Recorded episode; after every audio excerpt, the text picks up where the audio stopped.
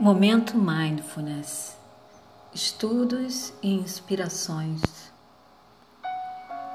A quarta semana a gente vai falar sobre reação, a forma como você reage às situações. E nós todos temos a tendência de reagir com aversão a todos os sentimentos dolorosos, porque nós estamos programados assim. Nós não gostamos de dor nem de dificuldade então nós passamos grande parte do nosso tempo tentando nos livrar delas. Para isso, nós adotamos várias estratégias, muitas são inconscientes. E podemos nos desligar e ficar insensíveis, ter fantasias, devaneios ou atacar, produzindo sentimentos de raiva, de acusação Podemos ainda até procurar um paliativo imediato, alguma coisa, né? É, algum pensamento para que a gente possa terminar com aquele, com aquele problema, com aquela, com aquela dor naquele momento. Além disso, nós podemos agarrar uma nova experiência mais agradável também no intuito de afastar aquele mal-estar. Mas todas essas reações são, em última análise, ineficazes, porque agarrar-se, ficar insensível, ficar zangado são reações que geram seu próprio tipo de dor. Um ciclo vicioso passa a existir dentro da gente, na qual nós sentimos desagradáveis e indesejados, produzindo reações que são por si só desagradáveis e assim por diante.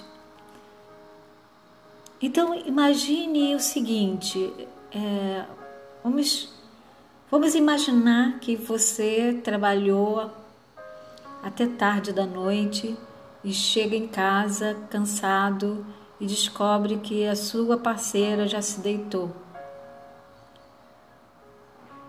Por ser atencioso, você não acende a luz, troca de roupa no escuro e se dirige para o seu lado da cama. Então, de repente, você dá uma topada daquela bem dolorosa, uma pasta que ela deixou no meio do caminho. Aí você sente um estressor de primeiro nível a simples dor física da topada. Mas então, um estressor de segundo nível entra em ação e você passa a narrar para si mesmo uma história sobre o que aconteceu naquele momento. Talvez a sua história seja contra a sua parceira.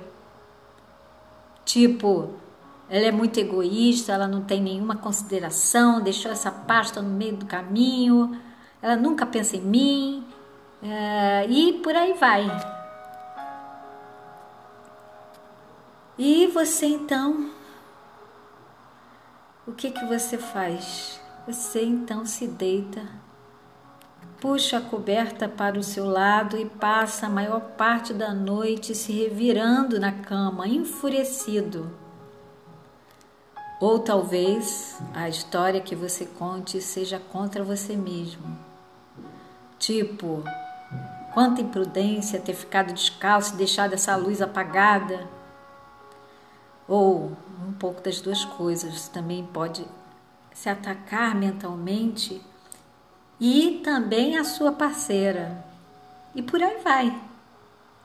De qualquer modo, você contrai o corpo, enruga a testa, e muito tempo depois de a dor ter praticamente desaparecido, você ainda está envolvido com os estressores do segundo nível. Em contrapartida, a abordagem atenta poderia ser assim, você usando a sua atenção plena. Você dá uma topada e sente a dor.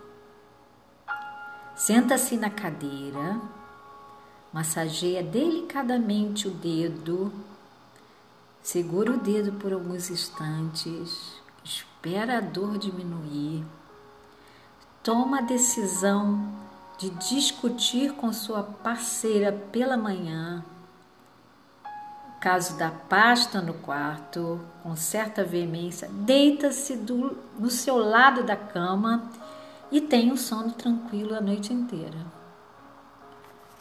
Os estressores do segundo nível, de um tipo ou de outro, podem afetar toda a nossa vida, levando às estratégias defeituosas no intuito de lidar com as diferentes situações.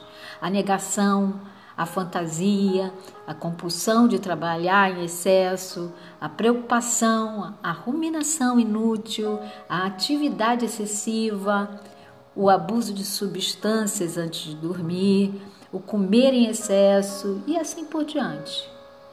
Como essas estratégias são todas ineficazes, elas acabam intensificando as nossas reações ao estresse, em vez de diminuí-las.